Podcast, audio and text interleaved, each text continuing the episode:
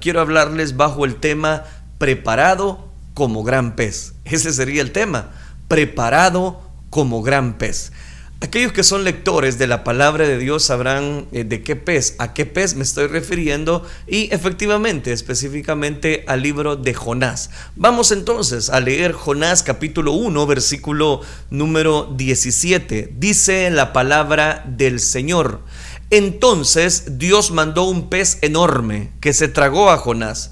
Y Jonás estuvo dentro del pez tres días y tres noches. Jonás capítulo 1 versículo 17.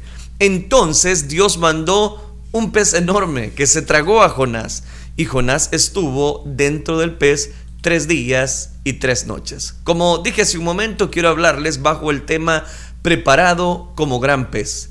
El gran pez no se identifica en el texto bíblico con la ballena.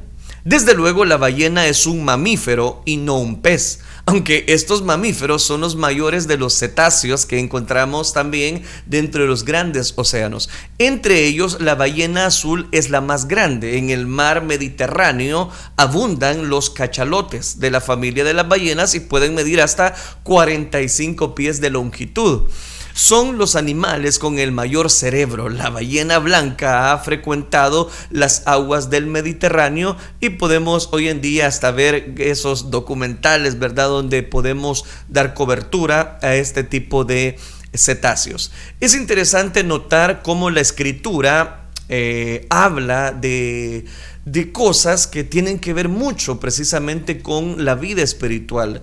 En esta oportunidad quisiera hablarles bajo el tema preparado como gran pez. ¿Cómo es que Dios le habla precisamente a un pez y está preparado para, en primer lugar, obedecer a Dios, cosa que el profeta Jonás no lo hizo, desobedeció a Dios, y cómo también este animal estuvo dispuesto a no triturar a este personaje, sino a estar ahí durante tres días y tres noches? Todo eso vamos a hablar, vamos a ir por orden. Lo primero, el gran pez recogió a Jonás. Jehová tenía preparado, dice la escritura, un gran pez. O sea que Dios, Jehová, lo había preparado. Había preparado este pez para que tragase a Jonás, según Jonás 1.17. La nueva traducción viviente vierte de la siguiente manera. Entre tanto, el Señor había provisto que un gran pez se tragara a Jonás. La idea sigue siendo la misma en cuanto a que las traducciones manejan el sentido de que Dios había preparado, había escogido un gran pez. Y el punto es este, cuando desobedecemos y nos alejamos del plan, del propósito original de Dios, que es nuestro creador, se tiene que levantar alguna tormenta en el mar de nuestra vida y Dios lo hará. Las tormentas en nuestra vida aparecen por desobediencia y sobre todo, más que desobediencia, es porque Dios está dispuesto a cambiar el esquema, pensamiento de desobediencia y todos aquellos elementos que no cumplan el propósito que Dios tiene para nuestra vida. Para los desobedientes hay, gran, hay un gran pez con su boca abierta que está esperando precisamente tragarnos. Jehová hizo levantar un gran viento en el mar. Aquí voy a citar Jonás 1.4. Hizo levantar un gran viento en el mar y hubo en el mar una tempestad tan grande que se pensó que se partiría la nave.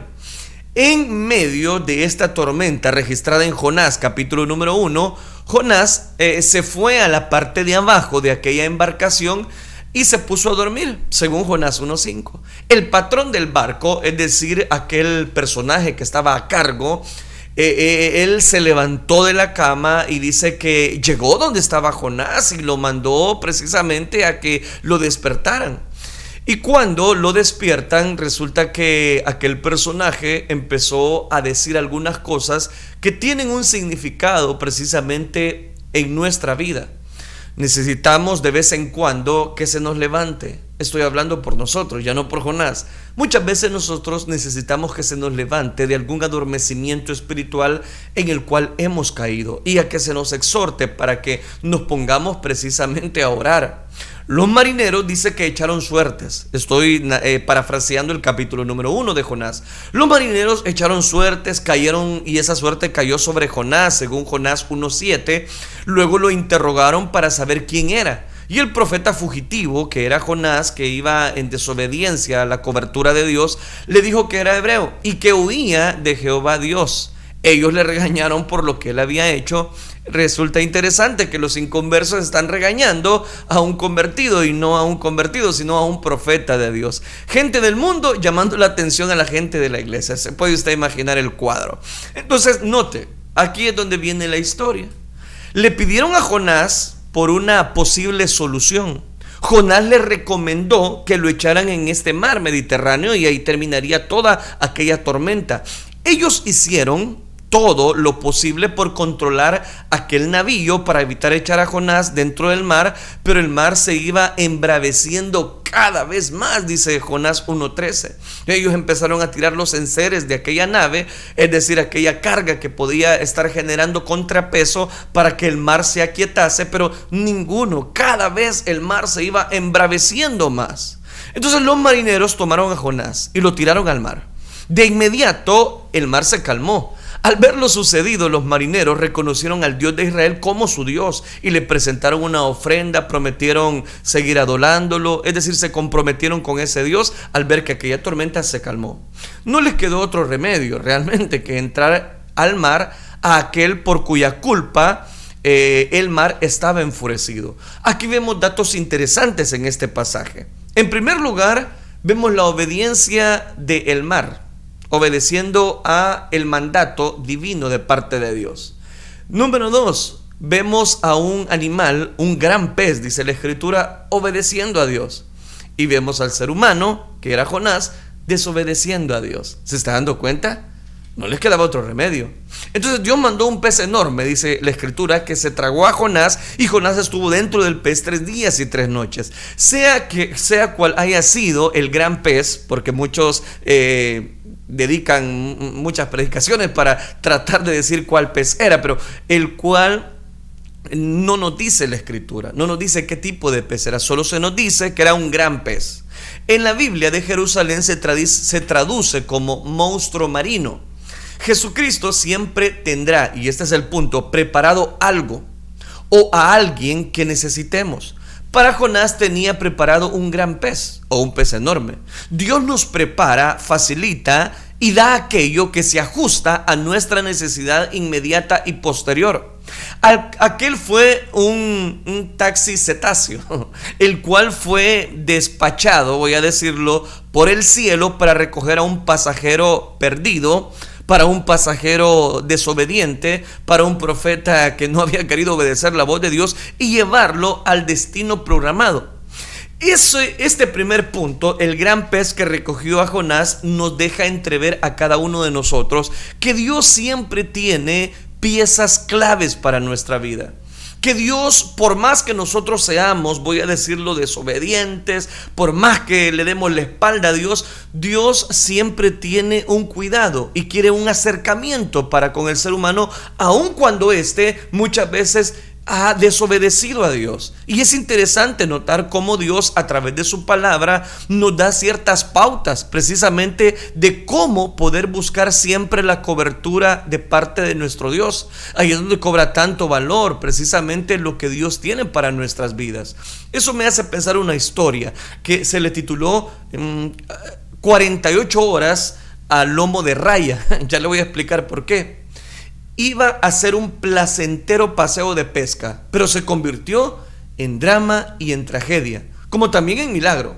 Un paseo de pesca que específicamente Steven, de 18 años, de Nueva Zelanda, y su amigo harían por los azules aguas del Pacífico Sur. el bote eh, a motor que usaban precisamente en una gran ola y resulta que eh, se, se dañó, pegó y cayeron ambos al agua. El amigo desapareció en aquella inmensa tumba líquida, pero el otro personaje, Steven, sintió que un cuerpo frío y viscoso lo levantaba y lo llevaba cargado. Era una enorme raya marina que estaba debajo de él y que durante 48 horas, ¿se puede usted imaginar? Durante 48 horas nadó una distancia de 65 kilómetros hasta depositar a Steven exhausto y febril, precisamente casi moribundo, en la playa de aquella isla.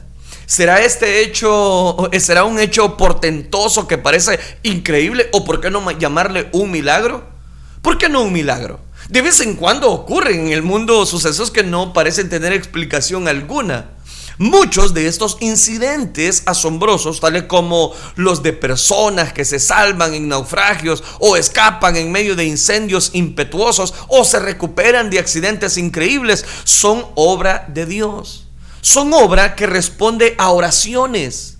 Cuando definitivamente no existe explicación alguna, es quizás porque Dios lo permite así para enseñarle a ese mundo científico, incrédulo, burlón, que este planeta en que vivimos hay algo más que fórmulas matemáticas, hay más que eh, frías aguas del Pacífico, hay momentos exactos que Dios permite.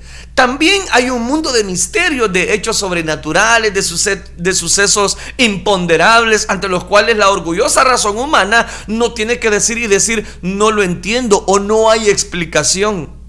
Preguntémonos entonces, ¿cómo dividió Moisés las aguas del Mar Rojo? ¿Cómo estuvo Jonás tres días y tres noches en el vientre de aquel gran pez? Hagámonos otra pregunta, ¿cómo multiplicó Jesucristo los panes y los peces?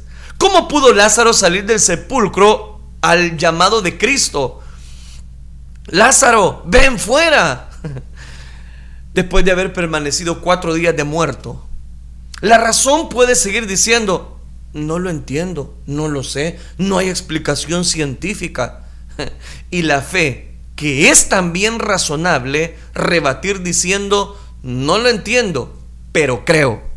Cuando uno cree en el poder de Cristo y en su gracia salvadora, experimenta un milagro. Un milagro en su vida. Es un milagro sencillo, silencioso, imperceptible a la vista, pero poderoso. Es el nuevo nacimiento, es la regeneración espiritual. Cuando Jesucristo toma control de nuestra vida, es donde cobra tanto valor es una historia verídica que apareció precisamente en uno de los principales periódicos de nuestro país. La pregunta es, ¿usted qué tanto cree en los milagros de Dios?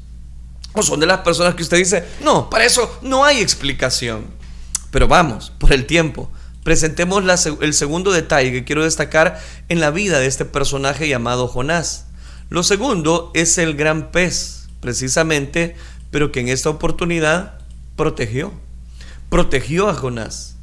Si Dios había preparado este gran pez, dice la escritura, pero Jehová tenía preparado un gran pez que tragase a Jonás, o sea, Dios lo había preparado. Y estuvo Jonás en el vientre del pez tres días y tres noches. Aquí cito Jonás capítulo 1, versículo número 17. La primera parte de una ballena segrega ningún fluido digestivo el ácido clorhídrico y en las encinas digestivas solo se segregan en el segundo estómago, es decir, ellos tienen varios compartimientos y se le ha diagnosticado hasta dos o tres estómagos dentro de estos animales. Y hay un, y hay un estómago principal, lógicamente. En el, en el paso entre el primero y el segundo estómago, para que usted me entienda, es demasiado pequeño para que quepa eh, un ser humano, dicen. Yo no puedo asegurar esto, ¿verdad? Porque no he estado en el vientre de un pez durante tres días y tres noches. Ahora bien, dice la escritura que, que Dios había preparado un gran pez. Aquí está el detalle. Dios lo había preparado. Para Dios no hay nada que sea imposible. Dios tenía que hacer entenderle a Jonás que Dios es el dueño de todas las cosas y que todo lo que rige en este universo tiene que obedecerle. Eso es lo que a muchas personas no les gusta escuchar. Pero vamos a, lo que quiero dejarle. Es interesante. Jonás estuvo hospedado en el vientre de aquel gran pez, o como se dice tradicionalmente, en el vientre de la ballena, aunque la Biblia no dice ballena, dice pez. Muchos son los que están en el vientre del gran pez enfermos, presos, desilusionados, frustrados. Y muchos llevan más de tres días y tres noches en un gran pez, en el pez de la desilusión, en el pez de la dificultad, en el pez de la enfermedad. Muchos son los que están en el vientre de grandes peces, pero están frustrados, sin poder salir libres de su confinamiento humano. Muchos son los que están encerrados en el vientre del gran pez a causa de las pruebas de sus vidas, a causa del abandono familiar. Los han desterrado, están abandonados, están eh, con heridas graves, están con llagas supurando. Y ahí están, dentro de un gran pez. Pero no son tres días y tres noches. Ya tienen muchos momentos de dolor.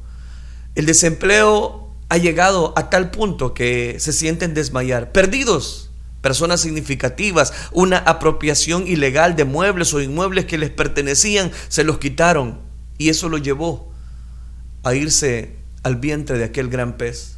Muchos son los que están encerrados en el vientre del gran pez a causa de las presiones sociales, a causa de las presiones familiares, a causa de las depresiones emocionales, los prejuicios sociales, los rechazos humanos, los maltratos por seres queridos, las traiciones de amigos o amigas. En el vientre del gran pez, Jonás tuvo un retiro espiritual de tres días, ayunando, orando y vigilando. Y eso lo encontramos en Jonás 2. Vemos la oración la intercesión de Jonás. Tres días con tres noches donde reflexionó seriamente sobre su vida espiritual y su relación con Dios. Y aquí es donde quiero dejarle el segundo, la segunda enseñanza. Cuán importante es que cuando estemos en esa situación caótica de nuestra vida, cuando estemos en ese gran pez de la desilusión, de la frustración, es ahí donde nosotros debemos aquietar nuestra vida y preguntarnos, ¿qué fue lo que me llevó a estar acá? ¿Por qué esta desilusión me está robando el sueño? ¿Por qué esta enfermedad se apoderó de mi vida? No, no estoy juzgando, simplemente es que debemos reflexionar en ese momento. Tres días y tres noches en el cual Jonás no, no pudo seguir su agenda. No pudo seguir con todo lo que él hacía diariamente. Tuvo que hacer una pausa en su vida y preguntarse, ¿por qué llegué hasta aquí? ¿Por qué estoy frustrado? ¿Por qué estoy sufriendo? Invito específicamente a las personas que me están escuchando, si usted está sintiendo que está en una cámara de un gran pez, frustrado, eh, no entiende, por más que ha buscado signos vitales de poder salir adelante, no puede. Preguntémonos, ¿no, no estamos pasando lo mismo que el profeta fugitivo?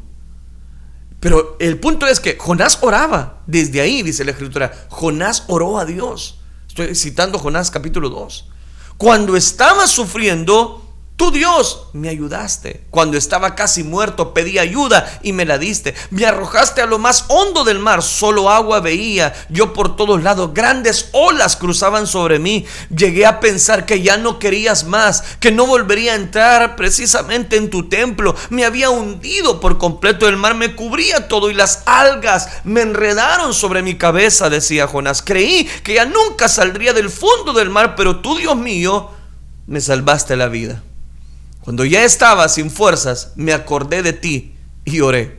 Mi oración llegó hasta tu santuario. Los que adoran a otros dioses, a los ídolos sin vida, no pueden decir que tú eres su Dios, pero voy a adorarte y a cantarte con alegría. Cumpliré las promesas que te hice, porque solo tú puedes salvar. Es en ese momento donde podemos conectarnos con Dios. Pero hay personas que por más que estén encerrados en una cámara acorazada, por más que estén encerrados dentro de cuatro paredes, por más que la desilusión, la frustración, la dificultad ha llegado a su vida, ellos no tienen tiempo para reaccionar. Por favor, es ahí donde podemos reflexionar.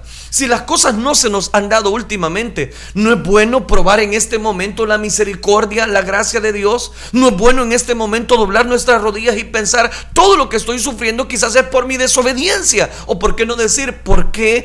¿Qué es lo que me pasó? ¿Por qué estoy sufriendo tanta pérdida? Tanta cosmovisión. Es ahí donde nosotros debemos analizar. Jonás lo hizo. Todos necesitamos un espacio de tiempo para pensar en Dios. Todos. Todos. Para pensar en nosotros mismos. Hay veces el trabajo, hay veces los estudios, hay veces tanta cosa, la familia. Haga un tiempo para pensar por usted mismo. Si usted no piensa por usted mismo, nadie va a pensar por usted. Oigan, padres de familia, yo sé que tienen una agenda muy apretada, yo sé que usted tiene que pensar en sus hijos, en la colegiatura, en el pago de la casa, en cumplir esta área laboral, en cumplir esto, pero dese un tiempo usted, usted, dese un tiempo. Jonás estaba solo tres días y tres noches para poder reflexionar y conectarse con Dios. Desde un tiempo, si usted no se cuida, si usted mismo no frena en la gran carretera de la vida que usted lleva, va a llegar un momento que su cuerpo va a colapsar. Todos necesitamos un espacio de tiempo para pensar en Dios para pensar en nosotros mismos y para pensar en las otras personas. Dios no quiere encerrar. Dios no nos quiere ver despedazados. Dios no quiere que simplemente lo busquemos. No, no, Él necesita estar conectado contigo. Otras veces nos sentimos encerrados en la barriga de la bestia. Son aquellos y aquellas que están encerrados cumpliendo tiempo precisamente en una prisión son aquellos y aquellas que están confinados en un hospital, en una clínica, en un hogar de recuperación. Son aquellos y aquellas que viven en muchos hogares de ancianos exiliados de la familia y sin visitas de estos. ¿Pero por qué? Porque no se dieron tiempo.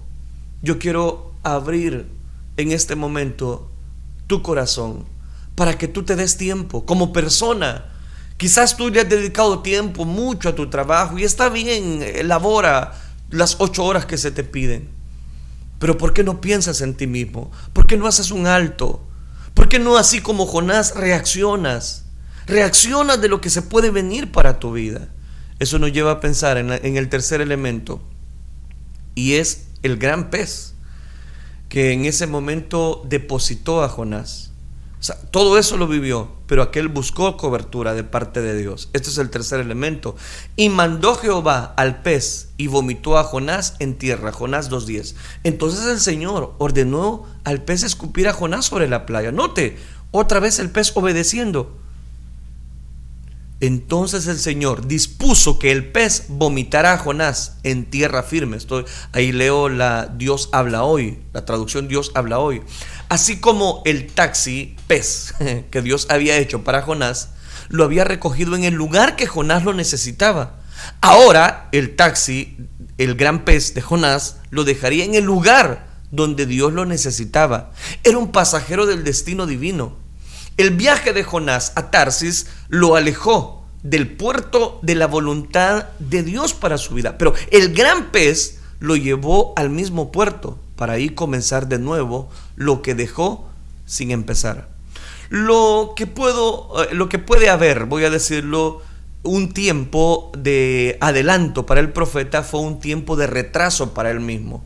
Cuando nosotros desobedecemos la voz de Dios, retrasamos las bendiciones de parte de Dios. ¿Está escuchando? Es así. Aquel gran pez se movía bajo las instrucciones del cielo. Dios lo mandó que se tragase a Jonás. Luego Dios lo mandó que lo vomitara a Jonás y tarde o temprano podemos ser vomitados en alguna costa con algún propósito. Cuando nos convertimos a la verdadera fe cristiana, estoy hablando de verdadera fe cristiana, el vientre del mundo no puede soportar ese sabor tan fuerte que tenemos a sal espiritual o nos tiene que vomitar. Aquel gran pez por tres días y tres noches trató de digerir a Jonás, pero no lo logró. Tenía un alto, Dios se lo había puesto. Este era un alimento no digerible. El mundo no puede digerir a la iglesia. Esta le sabe a sal. Al tercer día, me imagino, le dio al gran pez un fuerte dolor de estómago o un malestar en el vientre o simplemente Dios le dijo, vaya pececito, ya cumpliste. Ahora a dejar a Jonás. Flavio Josefo, un historiador, eh, en las antigüedades de los judíos narra este episodio específicamente de Jonás. Se dice que eh, lo precisamente aquel monstruo marino fue después de tres días y otras tantas noches fue arrojando precisamente ah, en un puente eh, y aquel personaje estaba vivo y sin, el, y sin la menor lesión precisamente sobre su cuerpo. Las pruebas no te pueden digerir. Las tentaciones no te podrán digerir. El pecado no te podrá digerir. El enemigo no te podrá digerir. El mundo no te podrá digerir. Tú y yo estamos en el programa del Espíritu Santo. Jesucristo no nos dejará hasta que haya cumplido con nosotros, en nosotros, todo lo que ha diseñado para nosotros. Pero de nosotros depende si mostramos obediencia pues Dios se encarga. Si mostramos una seguridad de que Dios está con nosotros, su vara y su callado nos infunden aliento. Delfines y ballenas librarán entre sí una batalla tengo una historia para esto. Como la lucha se prolongaba con, en, eh, voy a decirlo, con muchos problemas, con, con, dificultades, aquellos delfines y ballenas tenían una batalla y en esa batalla, eh, que recuerde que es un pez pequeño, los delfines, salió a la superficie y quiso reconciliarlos. Pero un delfín tomó la palabra y dijo, nos sumía menos combatirlos y morir los unos por los otros que tenerte a ti por mediador. Hay personas sin valor alguno que en épocas de confusión se llegan a, creer grandiosas. ¿Qué es esta reflexión, eh, mini reflexión que quiero dejarle? De que cada uno de nosotros tenemos un valor. Y el valor incalculable lo ha puesto Cristo Jesús en la cruz del Calvario. Tú vales la sangre preciosa del Hijo de Dios. Oigan, no se sientan mal, no se sientan frustrados. Si usted ya ha pasado mucho tiempo en, una, en, el vientre de un gran pez, llámese vientre de un gran pez, su dificultad, su problema, su angustia, su enfermedad. ¿Por qué no clamarle a Dios? ¿Por qué no buscar socorro en Dios? Y hago la cuarta aplicación por cuestión de tiempo. Y es de que aquel gran pez ilustró a Jesucristo, el Hijo de Dios. Dice Mateo capítulo 12, versículo 40, así como Jonás estuvo dentro del gran pez tres días y tres noches, así yo también, el Hijo del Hombre, estaré dentro de la tumba tres días y tres noches. Estoy leyendo la traducción lenguaje actual, Mateo 12:40. El gran pez ilustró también a Jesucristo, el Hijo de Dios. ¿Y qué nos enseña eso? A Jonás y al gran pez, el Señor Jesucristo los utilizó como ilustración de su sepultura y de su resurrección. La tumba fue el gran pez que se tragó el cuerpo fallecido del gran maestro durante tres días la muerte no lo pudo digerir. Al tercer día abrió la tumba, abrió su boca y de su interior salió triunfante del moderno Jonás, rotas las cadenas de la muerte. Pero Dios hizo que Jesús resucitara y es que la muerte no tenía ningún poder sobre él. Pedro, apóstol, precisamente citó las palabras de David en su sermón el día de Pentecostés para referirse a la resurrección de Jesús de Nazaret. Tú no me dejarás morir, ni me abandonarás en el sepulcro, pues soy tu fiel servidor. Estoy citando Hechos capítulo 2, versículo 27 al 28. Tú me enseñaste a vivir como a ti te gusta. Contigo a mi lado soy verdaderamente feliz. ¿De qué nos habla esto? Desde luego deben tomarse los tres días en el sentido de una precisamente eh, anécdota donde se toma el todo por la parte y la parte por el todo. Es decir, Jesús eh, los tres días precisamente completos, como Jonás lo ilustra, tres días y tres noches, pero sí en el sentido de que Dios iba a estar tres días y al tercer día iba a resucitar. Todos nosotros hemos sido algún Jonás fugitivo del propósito divino que hemos huido lejos, hemos desobedecido en más de alguna oportunidad, las cosas frustrantes siempre aparecen en nuestra vida, pero ahí es donde el Espíritu Santo nos enviará para ser arrestados, traídos de nuevo a su perfecta voluntad. Es ahí donde cobra tanto valor esta enseñanza. Es Dios actuando a favor de nuestra vida. Es Dios actuando a favor de nuestro corazón es Dios eh, dando seguimiento a nuestras necesidades y ante esas bendiciones, voy a decir lo espiritual que Él tiene para nuestra vida. Largo y aburrido transcurría el día, el día de pesca, un día de pesca normal. Cuidadosamente el pescador fue recogiendo el sedal, cuando por fin dice que salió el pez. Venía extrañamente con un sombrero puesto. Rolf, hombre eh, eh, serio, vio tan cómica la situación que comenzó a reírse cuando veía que un, pez venía con un enorme sombrero. Tanto se rió que cuenta la historia que sufrió un ataque al corazón y murió allí mismo en el bote. La historia le titularon muerto de risa. Literalmente, murió de risa. Aquel extraño caso que se dio entre dos amigos, hombres de negocios, ocurrió en el lago, específicamente en el país europeo de Suiza. Una semana antes, uno de ellos había estado pescando en ese mismo lugar y su sombrero había caído al agua. Cuando volvió a tirar el anzuelo la semana siguiente, el anzuelo atravesó el sombrero y antes que el pez lo mordiera, precisamente fue ahí como sacó aquel pez del agua y venía ese sombrero también. Este llevaba puesto el sombrero de una manera muy cómica. Extrañas vueltas da el destino. Cuando la muerte lo encuentra a uno, no hay escapatoria. Esa fue la reflexión precisamente que dijo el amigo que sobrevivió ante esta situación, que fue el que contó toda esta, toda esta reflexión. ¿Quién hubiera pensado que un hombre serio de 53 años de edad, que por cierto casi nunca reía, fue a morir de risa?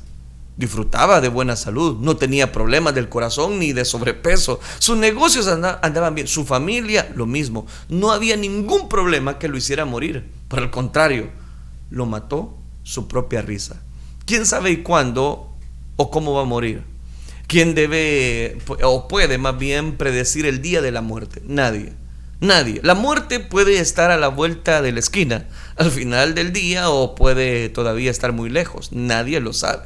Pero aquí es donde viene muy puntual la reflexión, sacando un análisis del pasaje que hemos leído. Y es el siguiente. Jonás, Dios no dejó que Jonás muriera, mandó un gran pez no era el día todavía para Jonás. Dios tiene un día establecido para nuestra muerte. La Biblia dice está establecido para los hombres que mueran una sola vez. Después de esto, el juicio. Entonces, ¿qué hay que hacer? Aunque nos sintamos, aunque nos sintamos acorazados, aunque, aunque sintamos que ya la vida llegó a nuestro final, si no es el día que Dios ha elegido para nosotros, yo le digo, podemos salir. Jonás aquella, en aquellos tres días que pasó en, aquella ballena, en aquel compartimiento, tuvo la suficiente razón para analizar su vida. Quiero aplicarlo de esta manera. Por favor, de ese tiempo usted. A Jonás le tuvieron que dar una pausa. No solamente por haber desobedecido a Dios, sino porque fue la única manera de Dios hacerle entender, mira, date tiempo. Así como usted le ha dedicado tiempo a su trabajo, a sus hijos, a su familia, usted, usted mismo, de ese tiempo, siéntese por un momento y de ese tiempo piense cómo está su vida delante de Dios, cómo está su vida social, cómo está su vida. De tal manera que usted tiene libertad pero está, pero está prisionero. ¿Cómo es eso? Yo puedo estar libre, pero ser preso de, no solamente de eterna condenación, sino preso de las aptitudes de mi vida cobra tanto valor el que cada uno de nosotros depositemos nuestras vidas en obediencia a Dios. Jesucristo muy bien nos recibe, aun cuando hemos sido las personas más desobedientes. Aunque nosotros seamos infieles, Él permanece fiel. Oremos al Señor. Padre que estás en los cielos, gracias te damos por la reflexión de tu palabra. Ayúdanos, Dios mío. Sabemos muy bien que quizás hay muchas personas que han tomado la decisión de desobedecerte. Ayúdanos sobre todas las cosas a contar con tu gracia. Ayúdanos, así como Jonás entendió precisamente, así ayúdanos a cada uno de nosotros a entender que las tormentas de la vida tienen un propósito para cada uno de nosotros, para, hacernos entender, para corregirnos, para limpiar, Señor, nuestro camino y para cumplir tu propósito en nuestra vida. Ayuda a cada una de las personas que nos han estado sintonizando a través de este programa. Bendíceles. Aquellos que han de escuchar la grabación en las redes sociales o en el Spotify. Bendice sus vidas, transfórmales, dales una vida nueva y sobre todas las cosas, ayúdanos a estar activos, ayúdanos a estar siempre pendientes del quehacer en nuestra vida espiritual, a darnos tiempo para nosotros, pero tiempo de calidad, te lo rogamos. Gracias Cristo Jesús la gloria y la honra te la damos solo a ti, Señor. Amén, Señor. Y amén.